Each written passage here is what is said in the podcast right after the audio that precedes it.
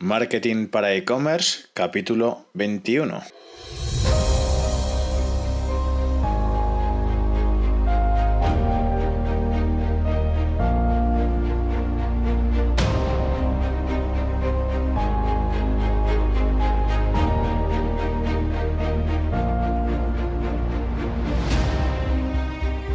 Buenos días y bienvenidos a este vigésimo primer capítulo de Marketing para e-commerce, un podcast semanal dedicado al marketing digital orientado al e-comercio electrónico, donde trataremos diferentes técnicas y estrategias para mejorar tu tienda online. Mi nombre es Iván Bellido y soy consultor e-commerce. Hoy es martes 5 de septiembre de 2017 y bueno, pues la mayoría de nosotros ya nos hemos tomado unos días de vacaciones o bueno, de algo parecido a vacaciones, pero bueno, en fin, por lo menos eh, hemos podido descansar un poquito y cargar pilas y ya estamos aquí de vuelta y al pie del cañón. Eh, lo primero de todo, pediros disculpas porque eh, no sé muy bien por qué pensé que en el último episodio que publiqué mm, a finales de, de mm, julio eh, comentaba que durante el mes de agosto no, no iba a publicar ningún, ningún episodio más, pero pues al parecer, eh, vamos, de hecho es que la verdad es que lo publiqué, no, no, no lo volví a escuchar ni nada y efectivamente ponía que, o sea, decía que al juego siguiente pues que iba a publicar otro capítulo y demás. Entonces, bueno, pues pediros disculpas porque, bueno, me tomé el mes de agosto ahí como un poco eh, libre a la hora de, mm, preparar el podcast. Entonces, bueno, pues eh, siento las, las molestias que haya podido ocasionar.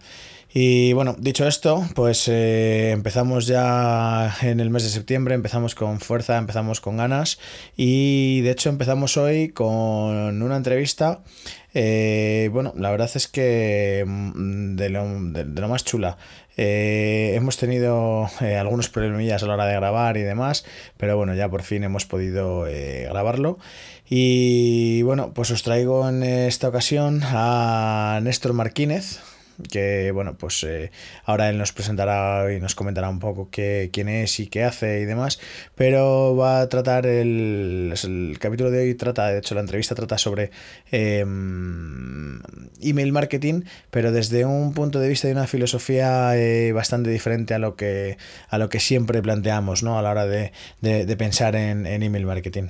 Bueno, pues em, os dejo ya sin más con la entrevista con Néstor.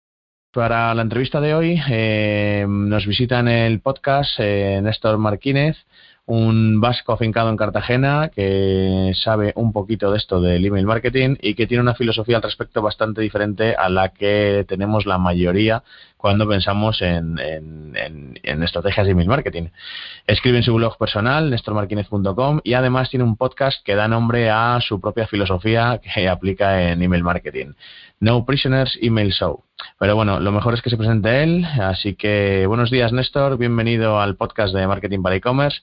Y oye, lo primero de todo, eh, agradecerte la, que, hayas aceptado la invitación al, podcast. Y además, sabiendo que hemos tenido ciertos problemillas técnicos a la hora de, poder al final grabar, grabar el, el podcast, la entrevista. Hola Iván, un saludo para los oyentes y bueno, gracias a ti eh, por darme la oportunidad de, compartir un poquito de mi conocimiento con, tu comunidad. Y sí, hemos tenido algunos problemillas, pero que creo que ya, ya están solventados y, va a salir un buen programa. Tengo esa sensación. seguro, seguro. bueno, pues eh, bueno, cuéntanos un poquito quién eres, qué haces, a qué te dedicas y todas esas cosas. Bueno, pues básicamente ayudo a emprendedores, freelancers y profesionales independientes a multiplicar por dos sus ventas y crear relaciones indestructibles con sus clientes a través del email marketing. Y como bien has dicho, lo hago con una filosofía un poquito especial a, a la que he llamado No Prisoners. Básicamente, No Prisoners es un estilo agresivo de email marketing que está enfocado a los resultados, a las ventas es lo que yo llamo pues email marketing para el mundo real, sin ninguna de las chorradas sobre aportar valor y el karma que otros intentan vendernos por ahí. Eh, bien, bien, pues eh, cuéntanos un poquito más sobre, sobre esta filosofía, en qué consiste o qué, qué, qué, qué, pasos tiene, tendríamos de seguir para, para, para aplicar esta filosofía. Bueno, veo que quieres que, que, que, nos metamos en harina ya directamente, ¿no, Iván? Sí, sí, así es. Esto vamos. Cuanto, de hecho, mira, este, este, podcast al final, la, idea básicamente es mm, intentar que nuestros oyentes, eh, bueno, y de hecho yo mismo, eh, aprendamos lo máximo posible y siempre intentamos aquí exprimir al máximo a, los entrevistados. O sea que, que nada, adelante, adelante. Bueno, como, como he dicho antes, eh, la filosofía no prisoner se aleja un poquito de lo que muchos expertos en marketing suelen predicar, predicar y al principio pues puede resultar un poquito chocante. Eh, básicamente hay cinco principios fundamentales que forman la filosofía no prisoners y que te van a guiar un poquito en, en tu estrategia de email marketing de una forma segura. ¿Vamos en materia directamente? Sí, sí, sí, adelante. Bueno, pues empezamos con el, con el primer principio entonces, al que, al que yo denomino estar siempre alerta. ¿Y qué quiere decir esto de estar siempre alerta? Pues muy sencillo. El objetivo es sacar el máximo partido a nuestra estrategia de email marketing y para ello eh, nuestra obligación es estar siempre atento a las historias ocultas a plena vista, como a mí me gusta llamarlas. ¿A qué me refiero con historias ocultas a plena vista? Verás, a lo largo del día suceden a nuestro alrededor un montón de cosas, un montón de historias, situaciones que tienen un gran potencial para ser utilizadas en nuestros emails. Pero estas historias eh, pasan por alto para la mayoría de emprendedores y es una pena porque pueden transformarse en un montón de ventas si estamos atentos y las capturamos antes de que salgan volando para no volver jamás. Si te parece bien, creo que va a quedar más claro con, con un ejemplo hace, hace unas semanas leí una de estas historias increíbles que aparecen en, las noticias. Y en cuanto la vi, supe inmediatamente que tenía madera de email vendedor. Un tipo es ingresado en urgencias porque se le ha ocurrido meterse una webcam en el culo para hacerse una colonoscopia casera en vez de ir al médico. Créeme, esto es real, ¿eh? Así que Así que utilicé esta historia para ilustrar cómo muchos emprendedores se complican la existencia buscando plugins y herramientas gratuitas que al final pues solo nos hacen perder el tiempo, que es la verdad. Y aprovechando el marco de referencia de esta historia, creé un email en el que yo recomendaba el propio servicio de autoresponder que yo utilizo como afiliado y embolsarme unas cuantas comisiones de, afiliado por, por el email que había escrito. Lo mejor de todo es que esto mismo se puede hacer con todo tipo de historias, desde las más bizarras como, como la de las huecas de este tipo hasta las más comunes que, vemos en el, en el día a día. Es, realmente sencillo hacer esto. ¿Quieres que pasemos al segundo principio? Sí, sí, perfectísimamente. Bueno, pues valga la redundancia, el segundo principio consiste en centrarnos en principios por encima de las tácticas. Verás, los principios son leyes, son verdades fundamentales que nunca cambian a pesar del paso del tiempo o cualquier otro factor externo. Y esto significa que los principios nos ofrecen una guía segura sin importar las circunstancias o el tipo de negocio y nos permiten obtener resultados predecibles. Por el contrario, las tácticas son los métodos que utilizamos para hacer funcionar un determinado principio o estrategia. Para que nos entendamos, las tácticas son las acciones concretas que realizas para tener éxito en la aplicación de los principios correctos.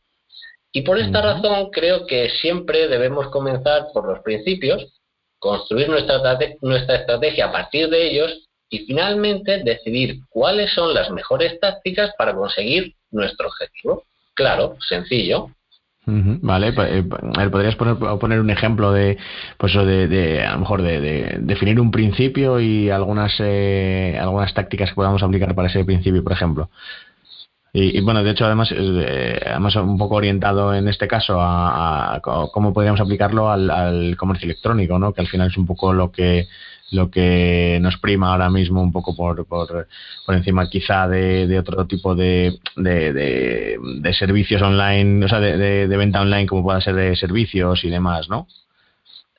Sí, pues mira, uno de, además hace poco hablé, hablé sobre esto, uno de los principios que, que a mí me gusta usar es la atracción a partir de la repulsión puede parecer un poquito, un poquito contraproducente, pero te lo voy a explicar con un ejemplo muy sencillo. El marketing de repulsión lo que busca es alejar a las personas que no son nuestro cliente ideal ¿vale? Y de esta forma atraer de una forma natural a las personas que sí son nuestro cliente ideal. Aunque parece raro, esto es algo que lleva con nosotros mucho tiempo. Si tú has salido a algún local nocturno, eh, te habrás dado cuenta que muchos tienen normas de etiqueta. Estas normas de etiqueta tienen eh, el objetivo de repeler a la gente que no quieres, el tipo de gente que no quieres en tu local y de esa forma atraer a la gente que sí quieres. ¿vale? Este sería un principio, el de atracción a partir de la repulsión. ¿Qué tácticas podríamos implementar para esto? Eh, por ejemplo, eh, yo utilizo mucho la, yo envío emails diarios y una de las cosas que hago es remarcar mucho eh, desde el inicio de, de, la relación con un suscriptor que va a recibir emails diarios. Y de hecho, lo que hago es, si crees que esto no es para ti, le invito a que se vaya de mi lista de suscriptores sin ningún problema porque nos va a hacer un favor a los dos al final.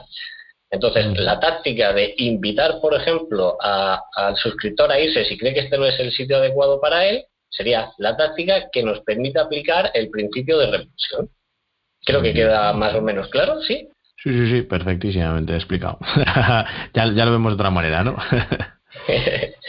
Bueno, pues seguimos avanzando con, nuestra lista de los cinco principios básicos y llegamos al, tercer principio, que es uno de, mis favoritos.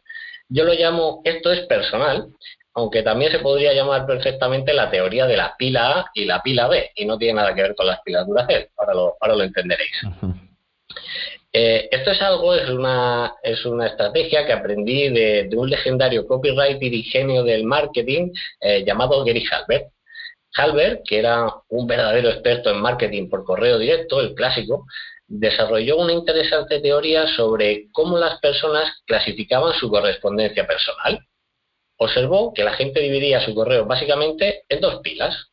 La pila correspondía al correo personal de familiares, de amigos, cartas del banco o de las administraciones públicas, todo el correo de la pila recibe siempre la máxima atención por parte del receptor, lo que significa que siempre se va a abrir y leer. Por otro lado está la pila B.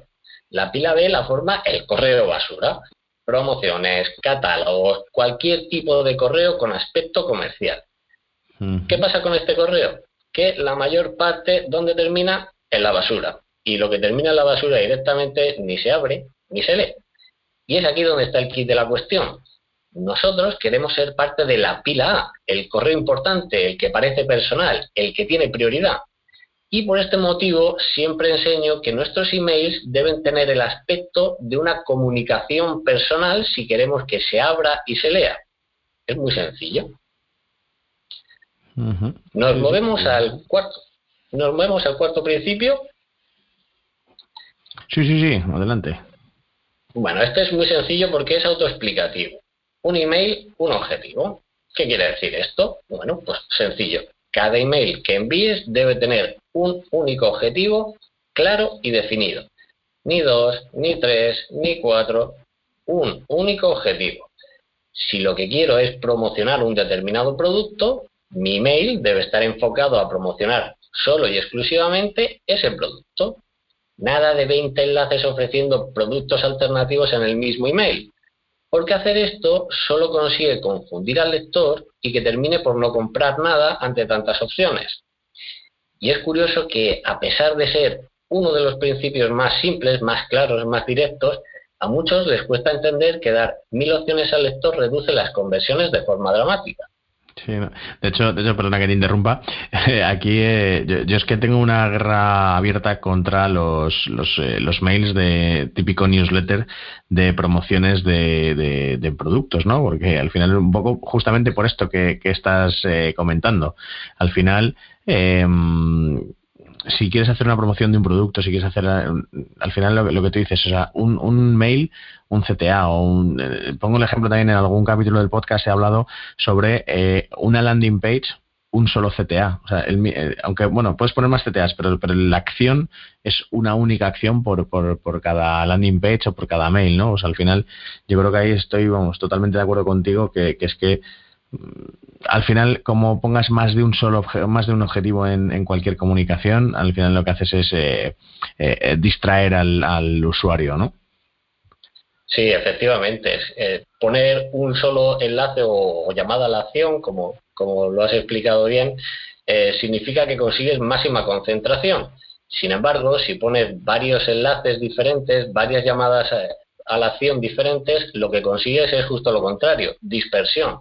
Y cuando la mente está dispersa entre, entre varias opciones, entre varias tareas, pues termina bloqueándose. Y esto es, es, una causa principal por la que muchos emails no, no consiguen conversiones, porque dispersan mucho la atención. Pues nada, pues eh, adelante con tu quinto principio. Bueno, el quinto principio, el último, eh, es también uno de mis favoritos. Es la regla del 90-10. La regla del 90-10 significa que el 90% del email debe ser entretenimiento y el 10% debe ser valor, lo que, lo que los marketers se llenan la boca de decir, aportar valor o contenido sobre el artículo que estás promocionando. Ahora, una puntualización. Entretenimiento no significa que debas contar chistes o convertirte en humorista. Para nada. Entretenimiento puede ser utilizar anécdotas o historias interesantes para crear tu argumento de venta, como por ejemplo nuestro amigo del ejemplo anterior, el de la cámara en aquel sitio y la colonoscopia casera con la webcam. Sí. O sea, al final, eh, aplicar en nuestros mails el, eh, famoso eh, storytelling, que, de hecho ahora ese, ese, vocablo está ahí ahora como en boca de todos, ¿no? Pero al final es verdad que, es, que, se está usando desde hace muchísimo tiempo y, al final es un poco justamente esto que dices, ¿no? El, contar una historia y, al final eh, no sé cómo explicarlo, hacerle partícipe al, lector eh, de, lo que estás contando para luego al final llevar a una conclusión, ¿no? Sí, efectivamente. El, poder de las, de las historias sobre todo reside en, en dos aspectos. Uno es la, inmersión en la propia historia, que te lleva a, no distinguir lo real de lo, de ficticio. Y además el poder de, las historias es muy potente porque te hace, una vez que entras dentro de la historia, te hace olvidar que hay un intento de venta en ese email o en esa landing page o en esa comunicación comercial. es un distractor muy, muy potente. Y en cualquier caso, el, tema del entretenimiento pues es algo, es algo subjetivo y para ello pues debes conocer bien a tu comunidad y entender qué es lo que ellos entienden por entretenimiento o no. Y después, como siempre, dárselo. Porque no es lo mismo vender productos deportivos esa, esa comunidad entenderá entretenimiento de una forma que vender, por ejemplo, libros de historia militar que entenderá el entretenimiento de, otra forma. Así que, como, como digo, pues cada comunidad es algo diferente. Bueno, ahora que ya, ya conoce el oyente los cinco principios básicos para una filosofía no prisoners, eh, va siendo hora de entrar en materia de la buena. ¿Qué te parece, Iván? Pues fenomenal. Aquí vamos deseando. Vale, voy a hacerte una confesión. Algunos de los peores ejemplos de email marketing los encuentro en el sector del comercio electrónico. De hecho, me alegra, me alegra que hagas esa puntualización porque justo es el objetivo, arreglar, solucionarle la vida a nuestros oyentes. Correcto. De hecho, ya te digo que he visto auténticas aberraciones en, mi propia bandeja de entrada de algunas tiendas online las que he comprado durante los últimos años. Algunos ejemplos como los que has mencionado antes. Eh, ¿Qué te parece si hacemos un repasito a todas estas prácticas y cómo podemos evitarlas en nuestra tienda online? Fenomenal, perfectísimo. Vale, para llevar un cierto orden en todo esto vamos a hacer un pequeño juego. Vamos a, a ponernos en el papel del receptor de los, de los emails que enviamos, el suscriptor, e introducirnos de alguna manera en la psicología del comprador. ¿Te parece? Perfecto. Vale. Imaginemos, para el ejemplo, que soy un aficionado a los deportes que compra habitualmente en una tienda llamada Deportes Cartago, que es totalmente ficticia, ¿vale? Vale. Bien. Abro mi correo y encuentro un email de la tienda en la bandeja de entrada. Y aquí es donde viene el primer reto para nosotros, conseguir que abran el email. Como te digo, recibo este email de Deportes Cartago con una línea de asunto que te va a gustar porque dice 30% de descuento en camisetas deportivas. Este es el típico email que todos hemos recibido en algún momento. Sí, sí, sí. Y que, y que seguimos recibiendo. ¿eh? y seguiremos porque algunos no se quieren enterar. Bueno, hay, hay dos grandes problemas que muchos propietarios de tiendas online desconocen por completo. El primero tiene que ver con el remitente. Recibo un email de Deportes Cartago. ¿Pero qué es Deportes Cartago? Deportes Cartago es una empresa, es una entidad. Y yo te pregunto, Iván, ¿crees que alguien en este planeta quiere hablar con una empresa o entidad?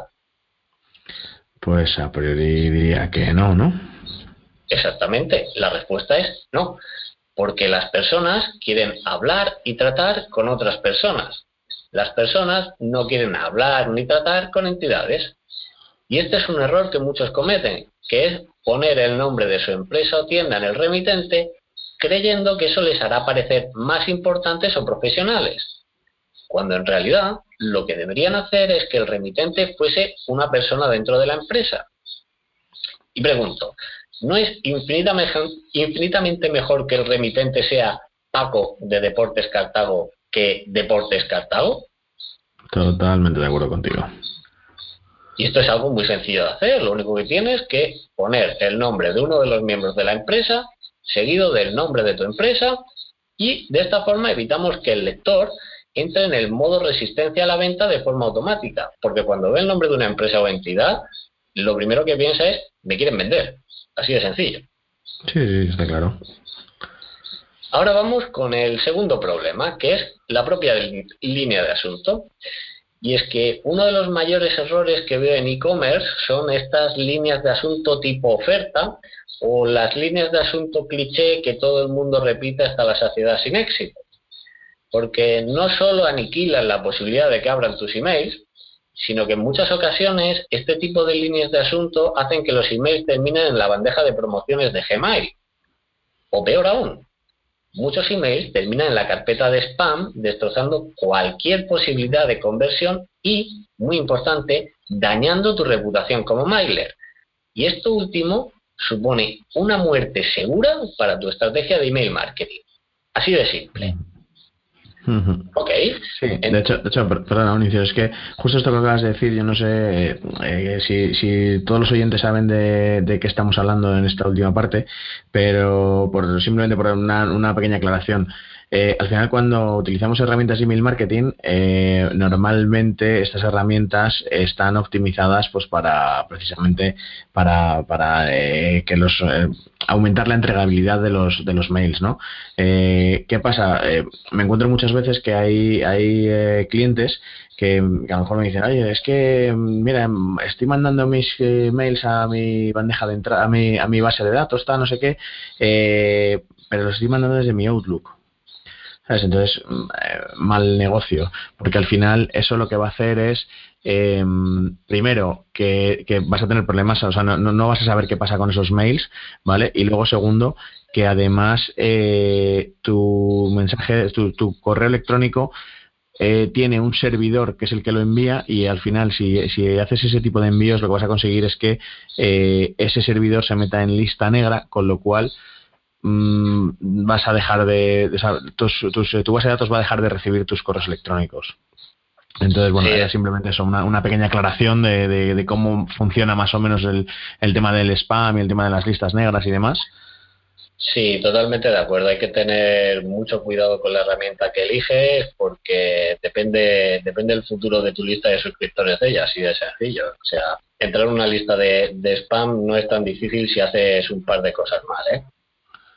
Bueno, ¿qué podemos entonces hacer para evitar eh, este problema que nos hemos encontrado al recibir el email? Pues tengo un par de consejitos que creo que van a ayudar mucho al oyente. En primer lugar, eh, debes eh, evitar utilizar siempre símbolos en la línea de asunto y términos como descuento, oferta o liquidación. Porque hacer esto es ganar un billete con premio para la lotería de Gmail, o lo que es lo mismo que vas a terminar en la maldita carpeta de promociones en vez de la, en la bandeja de entrada principal. Y créetelo, hay mucha gente que no se molesta en mirar las otras pestañas que hay en Gmail. Si no aparece en la bandeja de entrada principal, no lo van a leer nunca. El segundo consejo es que, esto es muy importante, la línea de asunto no debe telegrafiar tus intenciones ni el contenido del propio email. Y voy más allá todavía. En comercio electrónico parece que todo el mundo elige mm, siempre una línea de asunto que promete algún beneficio directo. Así que quizás sea una buena idea reducir a la mínima expresión este tipo de líneas de asunto. Mi consejo es que hagas uso del poder persuasivo de la curiosidad. Escribir líneas de asunto que estimulen la curiosidad y obliguen al lector a abrir el email y leer el contenido para satisfacer esa curiosidad leyendo nuestro mensaje. De esta forma conseguimos aumentar la tasa de conversiones de cada campaña con apenas un par de cambios que cualquier propietario de un comercio electrónico puede hacer muy, muy fácilmente. Sí, sí, a ver, a ver, eh, amplía ahí un poco eh, algún ejemplo de, al respecto. ¿Ejemplos de líneas de asunto de, curiosidad, quieres? Sí, sí, sí. vale. Eh, digamos que estamos intentando vender, por ejemplo, unas botas nuevas, unas botas nuevas de fútbol, con las botas que lleva Messi. pues una línea de curiosidad ah, podría ser, ¿cómo consiguió Leo Messi el famoso gol ante el Getafe? Eh, seguramente la gente vea esa línea de asunto y piense, oh, hay algún secreto que no me ha contado, aparte de lo que yo he visto en la propia pantalla, que es el tipo corriendo como un demonio regateando, debe haber algún, algún secreto que no conozco. Bien, este tipo de líneas de asunto lo que van a hacer es que abran el email, lean el, el email para enterarse de cuál es ese secreto o cuál es el, el, factor sorpresa, y entonces tenemos muchas más posibilidades de conversión. Vale, vale, perfecto. Era un poco por, por, por tratar de dar esa, esa perspectiva, ¿no? De, de, lo que tú dices, de justo. Al final, es verdad que siempre pecamos de, de, mm, de ir al, a, tiro hecho, de decir, mmm, compra antes de tal día y llévate un 20%, ahorra X euros, ahorra X porcentaje. O sea, al final, yo creo que esos son los, típicos mails que nos encontramos en e-commerce. Entonces, la verdad es que este punto de vista es, eh, eh, de hecho, es, para, para, ponerlo en práctica eh, sí o sí, porque es que seguro que por lo menos el CTR del, del, mail aumenta una barbaridad. eso, eso yo creo que casi por, por descontado, ¿no? Sí, sí, que no te quepa duda. Y no, no está mal utilizar líneas de asunto que, que prometan un beneficio. El problema es cuando solo escribes ese tipo de líneas de asunto. Al final el lector se inmuniza, así de fácil, se inmuniza y, es como es como si no existiesen para él. Deja de verlas. Sí, sí, sí. Ok.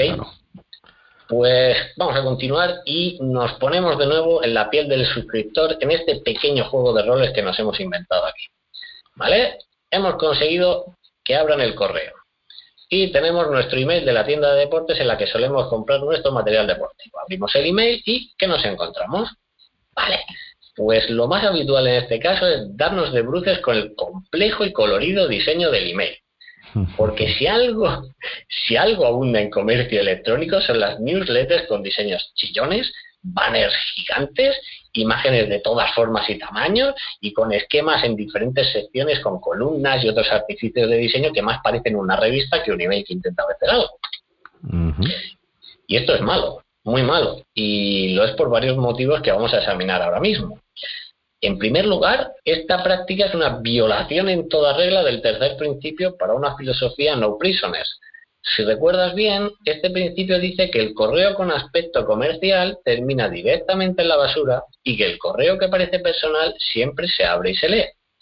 Así que si no queremos que el lector nos borre para siempre de la bandeja de entrada con un solo clic, lo mejor que podemos hacer es tener un diseño limpio y sencillo que no le otorgue la apariencia de un mensaje comercial. Y esto solo para empezar hay una segunda razón para evitar los diseños tan elaborados y recargados. Este tipo de newsletter se caracteriza por tener un código HTML, el código del diseño, muy pesado y esto le gusta muy poco a los filtros de los clientes de correo electrónico como Gmail, que es nuestro principal enemigo en, este, en este asunto. Eh, porque Normalmente eh, tu lista de suscriptores tendrá aproximadamente entre un 30 y un 50% del total de suscriptores que son de Gmail. Así que entre un tercio y la mitad de tus suscriptores usan Gmail. ¿Y qué hace nuestro amigo Gmail cuando detecta el código HTML pesado y complejo? Pues si tenemos suerte, envía los emails a la carpeta de promociones, que como he dicho antes es algo que debemos evitar en la medida de lo posible. Y si no tenemos suerte, Gmail va a enviar los emails directamente a la carpeta de spam. Y como he dicho antes, esto es la muerte para nuestra estrategia, nuestra estrategia de email marketing. Ahora sí que algunos oyentes pueden estar flipando un poquito con todo esto.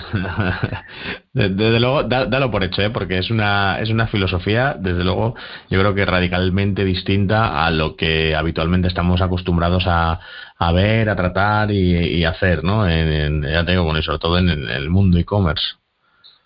Sí, porque al fin y al cabo muchos expertos han venido vendiendo durante todo este tiempo la idea de que el diseño es ultra importante para, su newsletter y toda esta basura que suelen decir sobre el branding y la imagen del marca porque te quieren vender algo.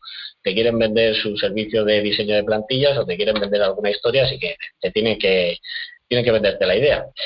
Y además yo sí siempre digo que el mejor branding son los resultados a mí esto del diseño para hacer branding, pues no, no, está muy alineado con mi filosofía. Yo busco primero resultados y ya lo, después, después habrá más cosas que hacer. Vale. Si alguno de los oyentes tiene alguna duda sobre lo que estoy diciendo, lo mejor que puedo hacer es llevar a cabo un test serio aplicando estos conceptos y medir los resultados. Ojo, un test serio no es envío una campaña una vez a una parte de mi lista y me fío de esos resultados. Un test serio se necesita hacer varias campañas ¿vale? y utilizar el máximo de tu lista. Si, si puedes segmentar 50 y 50 para hacer los test, mejor. Y además, lo más probable es que en 9 de cada 10 ocasiones mi método sea el que produzca los mejores resultados para cualquier no Esto no te quepa duda. Pues nada, pues ya, ya, sabéis lo que tenéis que hacer. Por lo menos, efectivamente, que, testear este tipo de estrategias, porque al final, eh, ponemos lo mismo, al final siempre eh, presuponemos eh, ciertas condiciones, presuponemos eh, que va a pasar algo, que va a suceder algo tal, y al final, más que se presuponer, realmente hay que medir y hay que, ver efectivamente con datos si, si nuestra hipótesis tiene fuerza o no. Entonces, bueno, pues a ver qué, qué, es lo que mejor funciona y, demás, ¿no? Correcto, testear, medir siempre es importante, pero medir intensivamente, testear intensivamente, no fiarnos de, un solo resultado porque nos puede llevar a engaño, ¿vale? Bueno, ah, mi recomendación habitual para clientes y, mis, mis propios alumnos es no utilizar ninguna imagen en el cuerpo del email. Sin embargo, en comercio electrónico las imágenes sí que pueden jugar un papel importante en el proceso de conversión, es decir, a la hora de cerrar las ventas. En este caso, siempre recomiendo guiarse por una simple regla que aprendí de Claude Hopkins, que es uno de los padres, fundadores del marketing moderno. Siempre decía que solo debes utilizar imágenes cuando estas imágenes ayuden a cerrar una venta. En cualquier otro caso, las imágenes solo son una distracción que no nos hace ningún favor. Y repito porque es importante. Solo debes utilizar imágenes cuando estas imágenes ayuden a cerrar una venta. Por ejemplo, ¿el logotipo de tu tienda online te ayuda a vender algún producto? Pues lo más probable es que la respuesta sea no, ¿verdad? Si, si no te ayuda a vender un producto, entonces solo está distrayendo al lector. ¿El banner de tu tienda online hace algo para ayudarte a conseguir una venta? Pues lo más probable es que la respuesta sea no. Y una vez más, si no te está ayudando, solo está distrayendo. Y lo mismo, lo mismo se puede aplicar a otras imágenes que muchos propietarios de tiendas online incluyen en cada email, pero que realmente no te están ayudando para nada. En comercio electrónico debemos aprender a utilizar las imágenes de forma estratégica para multiplicar los resultados de cada campaña. Poner fotos por poner. Sí, dime. Sí, perdóname, una, una preguntita. Em, por ejemplo, hablando de lo del tema del logotipo y demás. eh, al final, claro, por ejemplo, si tú estos mails los estás enviando, el típico mail de, cross-selling o algo así, que ya el usuario al que le estás enviando este mail es un cliente tuyo, demás, eh, pues quizá sí que se pueda obviar, ¿no? En la parte esa un poco de branding, ¿no? Del, del, mail. Eh, pregunto, si estamos, por ejemplo, enviando mails a, leads que hemos captado y demás, pesa más la, las, eh, ¿cómo decirlo?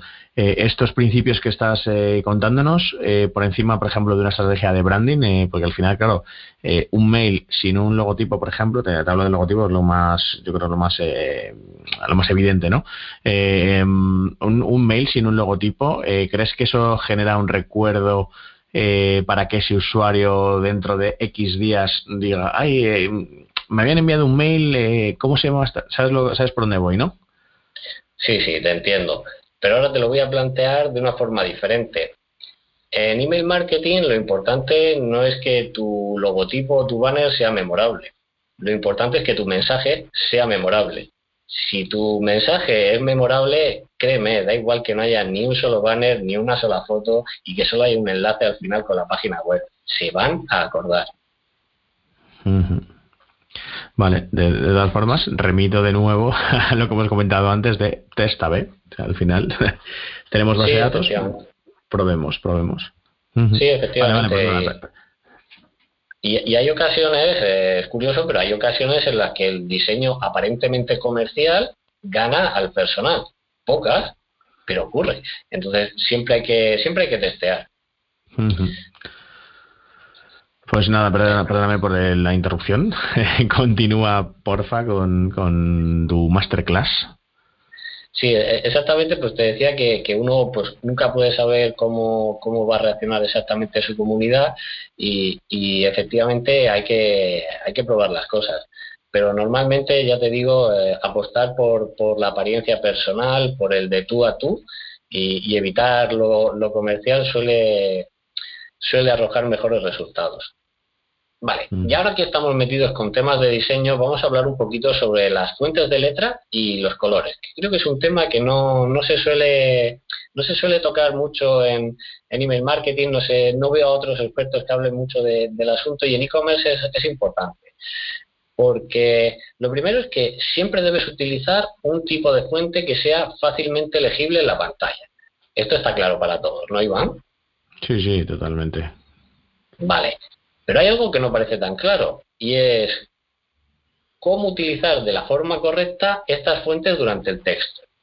Una de mis recomendaciones es evitar utilizar distintos tamaños de fuente para resaltar algunas partes del email que es algo que he visto bastante, que de repente en medio del email te encuentras con, una línea que tiene como dos puntos de, tamaño extra porque quieren que te fijes en eso, porque quieren utilizarla a lo mejor como, como un titular o un subtitular dentro del email. Y esto a mí no me, no, me parece, no me parece una, una, buena, una buena idea porque en la medida de lo posible debemos tratar de mantener la consistencia en las fuentes y tamaños a lo largo de todo el email.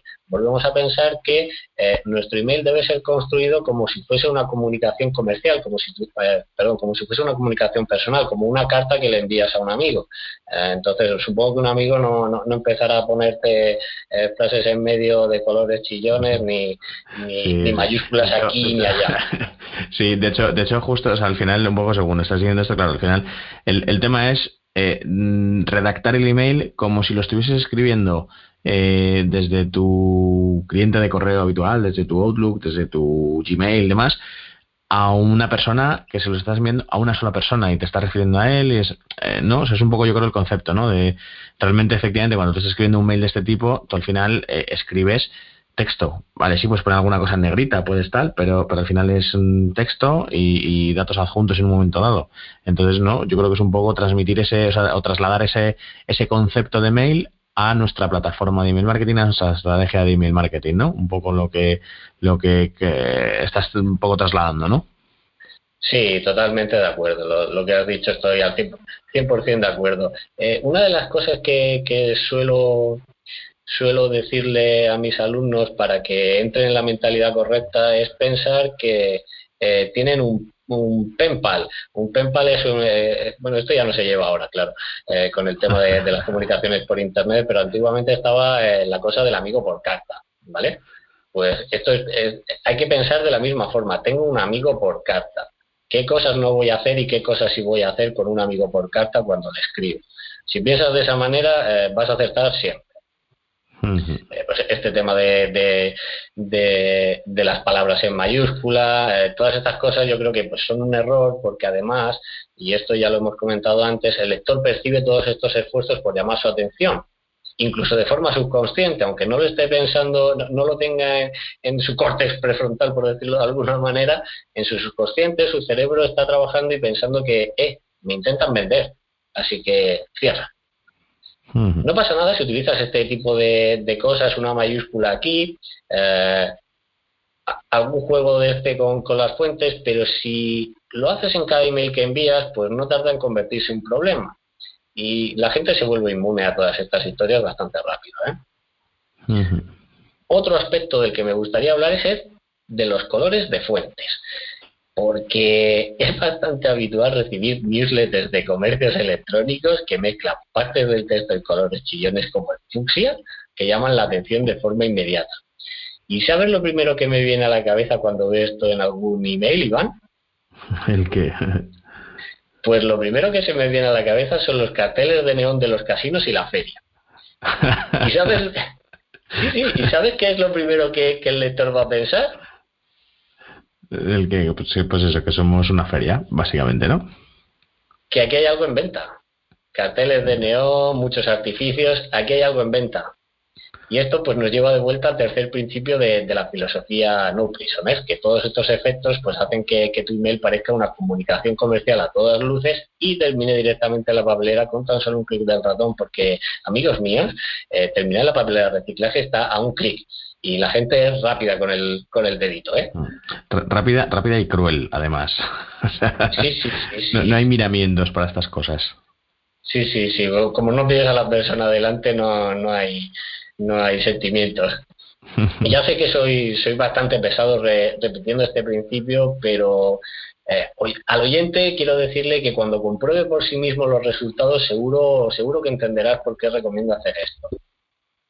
Y en cuanto al diseño y apariencia se refiere, pues yo creo que hemos tocado, hemos tocado bastante. Pero oyente, no te preocupes porque todavía queda mucho material que cubrir en el resto del programa y voy a compartir contigo estrategias y consejos para mejorar el cuerpo del email. ¿Vamos a ello o quieres hacer alguna pregunta antes, Iván? Mm, adelante. Vale, pues volvemos a, a nuestro juego de rol de ponernos en la piel del lector. Ya hemos conseguido que abra el correo sin espantarlo con un diseño ultra recargado y ahora se dispone a leer el mensaje por fin. Y si recuerdas, al principio del programa hablaba sobre la importancia de que el remitente fuese una persona y no una entidad. Y esto también se aplica al texto del email, porque muchos propietarios de negocios sufren el mal de la corporativitis. ¿Y qué es esto de la corporativitis? Pues no es ni más ni menos que la obsesión por parecer una gran empresa y darte importancia sin ningún motivo. Repito, a las personas les gusta hablar con personas, no con entidades. Así que en vez de hablar en plural, en vez de utilizar ese lenguaje de ejecutivo, lo más productivo para conseguir resultados en email marketing, en email marketing es utilizar un tono más cercano. Cuando escribes un email, debes hacerlo como si escribieses a un amigo por carta porque es ese tono cercano, esa complicidad, es lo que te va a permitir eliminar la resistencia a la venta y crear un vínculo con el cliente que le haga volver una y otra vez a comprar en tu tienda online. Incluso cuando tus precios son superiores a los de la competencia, que es algo muy importante en e-commerce porque hay unas luchas por los precios, pero vamos, encarnizadas. ¿Esto, tiene sentido para ti, Iván? Sí, sí, sí, sí. Repito, lo importante es construir una relación a largo plazo con tus clientes y no un aquí te pillo, aquí te mato. ¿Vale? Hay más cosas que hacen que el lector se desconecte de nuestro mensaje y nos envíe eh, con un billete en primera clase a la papelera de reciclaje con un solo clic. Y, y uno de los errores más comunes que observo cuando queremos promocionar un determinado producto es caer en la trampa de exhibir las características del producto y olvidarnos de los beneficios. Y para que todo el mundo se sitúe, hago una breve aclaración sobre qué son características y qué son beneficios. Las características son los descriptores de tu producto. ¿De qué material está hecha la bota de fútbol que lleva Messi? ¿Cuántos tacos tiene? ¿Cuánto pesa? Yo creo que esto se entiende, ¿no? Características. totalmente. Ahora, los beneficios, por el contrario, son los resultados que producen para el usuario. Si una característica es que la, la bota de Messi está hecha de polipiel de última generación, el beneficio para el usuario sería que dura el doble, el doble que la competencia, por ejemplo. Si una característica de la bota es que tiene nueve tacos de plástico, el beneficio puede ser que es apta para jugar en cualquier tipo de superficie, sea hierba natural o sintética. Y aquí es donde viene el, problema. Muchos se centran en enumerar todas y cada una de las características en vez de hacer hincapié en lo realmente importante, los beneficios para el usuario. Ahora mismo no, no, recuerdo quién fue el primero en utilizar esta analogía, pero creo que describe a la perfección lo que quiero decir. Y es que la gente no compra taladros, la gente compra el agujero en la pared. Si tienes esto claro cuando te sientes a escribir un email, te puedo garantizar que no tardarás en comprobar los resultados. Sí, sí. De hecho, de hecho, justo en esta misma línea, eh, de hecho, eh, ahí tengo un capítulo eh, hace un par de meses por ahí, eh, en el que hablamos de, de landing page. Entonces, justo una de las, de las cosas que hablábamos era de, de este tema de, al final, eh, no tenemos que vender las, características del producto, de hecho no, no tenemos que vender el producto como tal, sino tenemos que venderle la solución a los puntos de dolor que tiene eh, nuestro posible cliente. Entonces, pues eso es que es justo ahora mismo lo que, acabas de definir es tal cual. O sea, tenemos que ofrecerle las soluciones al, al, al cliente, no, no, no las características, porque al final, vale él tiene que saber que esa característica le va a solucionar ese problema, ¿vale? Entonces vamos a ponérselo más fácil todavía si cabe, ¿no?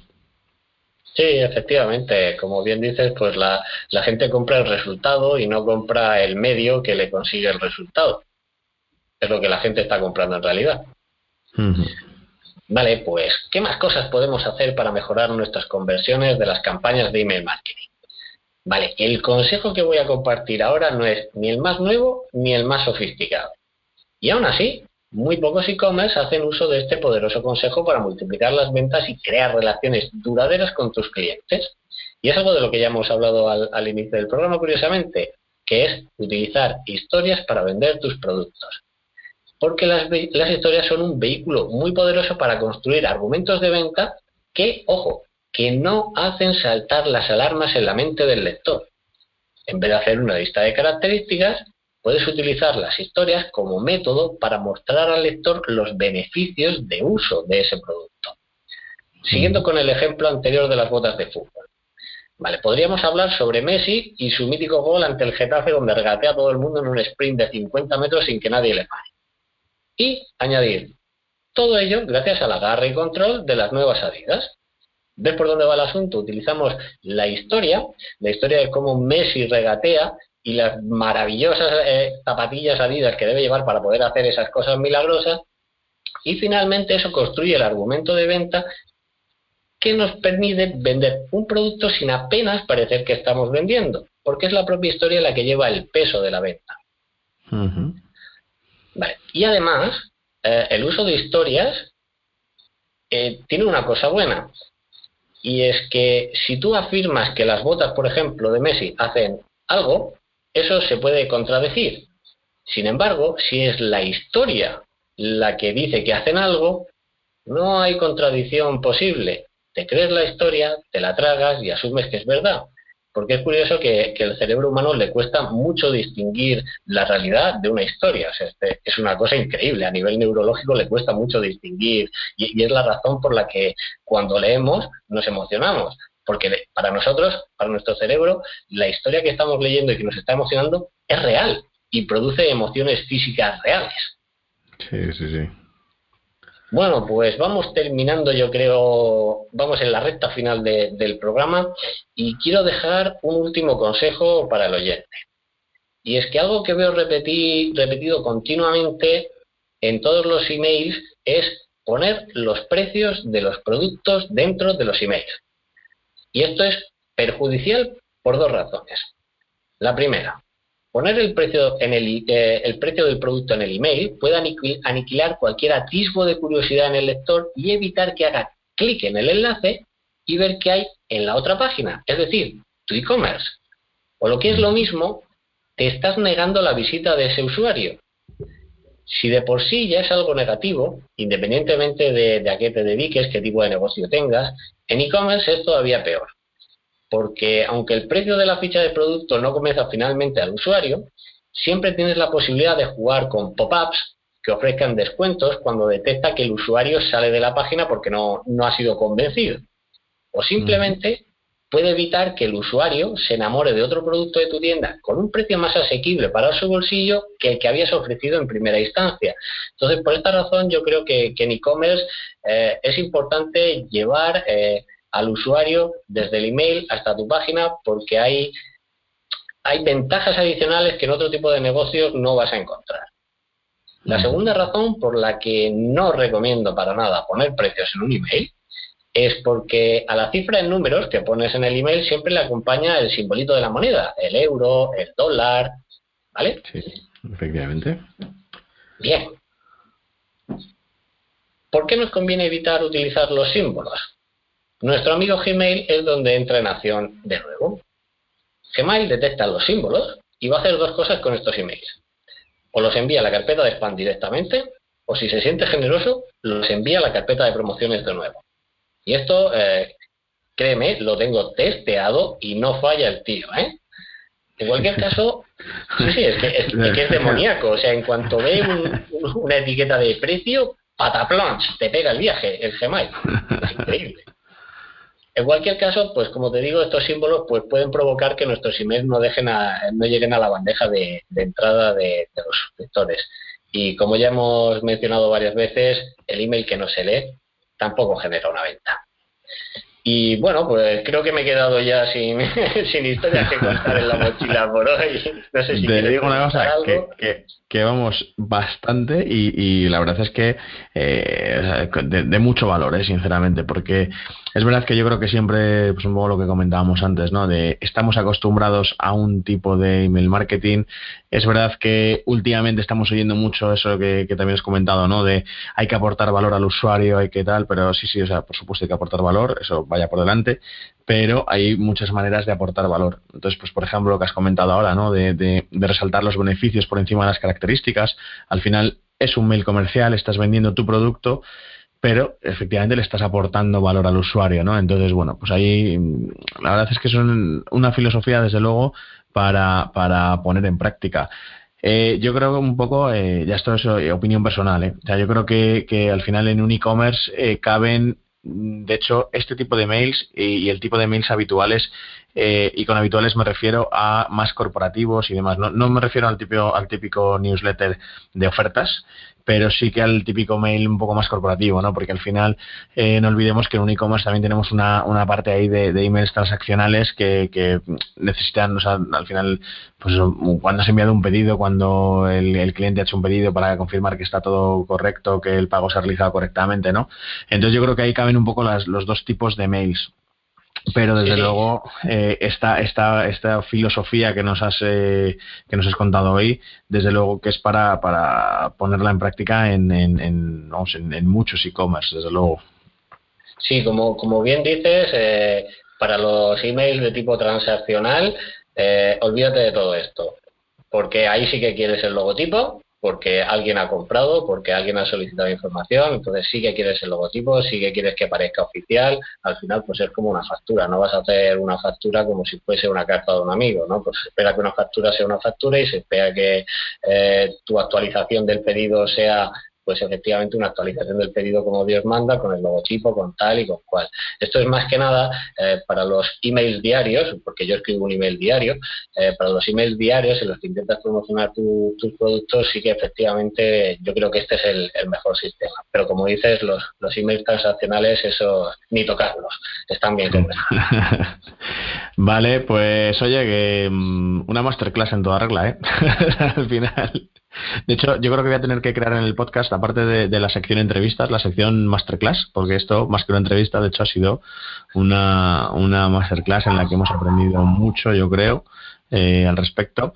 Eh, la verdad es que la filosofía los, mm, sobre los puntos eh, los, principios ¿no? en los que te basas, pues al final es que yo creo que son fundamentales. Y de hecho, bueno, el, el que más hincapié quizá no has hecho, el al final de esto es personal, totalmente cierto. De hecho, ahora seguramente muchos de nuestros oyentes pues estén también suscritos a las típicas listas de correo y demás la mayoría de los mails que se envían, por ejemplo, en ese tipo de, listas, son precisamente eso. Eh, de hecho, es que tienen una tasa de apertura mayor, tienen una aceptación mucho mayor eh, los mails que, parecen lo que tú dices, cartas de amigos, que no el típico mail corporativo o tal. Entonces, bueno, pues al final yo creo que la tendencia, desde luego, es, es, es esa, ¿no? Yo creo que ha llegado un momento en el que nos hemos saturado demasiado de tanta publicidad, de, es que al final nos llega mm, publicidad por todos los lados. Entonces, de hecho, bueno, como, como en las webs, ¿no? Que al final tú pones banners y los banners ya son totalmente transparentes para nuestro cerebro, o sea, es que ya ni los vemos siquiera. Entonces, bueno, pues hay que buscar eh, y, probar diferentes estrategias, diferentes técnicas a la hora de, de, hacer pues este tipo de acciones comerciales. Así que desde luego un, un, placer, un placer que nos hayas contado todo esto, ¿eh? una, una pasada.